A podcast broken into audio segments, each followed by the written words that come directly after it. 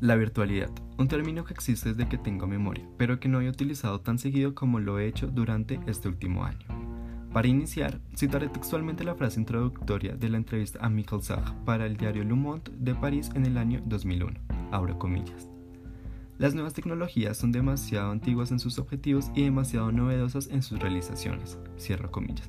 Y sí, la frase parece que se queda en el aire, pero en realidad explica perfectamente nuestra vivencia desde el inicio de la tecnología con la invención de la rueda, el ser humano solo ha buscado maneras de recortar el tiempo empleado en la comunicación. Los cientos o miles de kilómetros que impedían el intercambio cultural se fueron disminuyendo en función del tiempo y de cómo las nuevas formas de comunicación transformaban a la sociedad.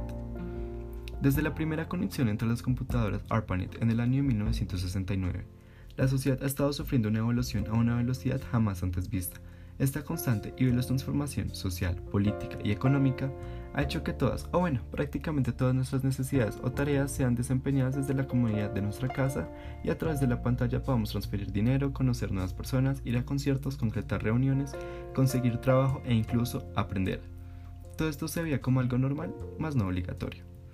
Pero la humanidad, y en especial la cultura occidental, ha glorificado e impulsado la globalización desde la segunda mitad del siglo XX y a consecuencia de esto no se ha visto los lados negativos de la implementación de este concepto en la mayoría de países del globo.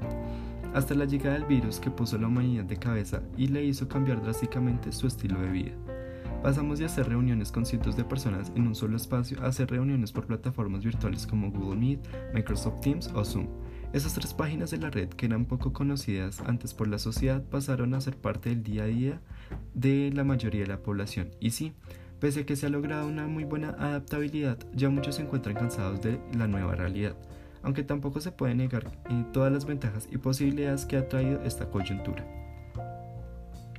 Sé que lo mencionado hasta ahora ha sido muy utópico y que no se han mencionado las desventajas de la expropiación del ser o del estar.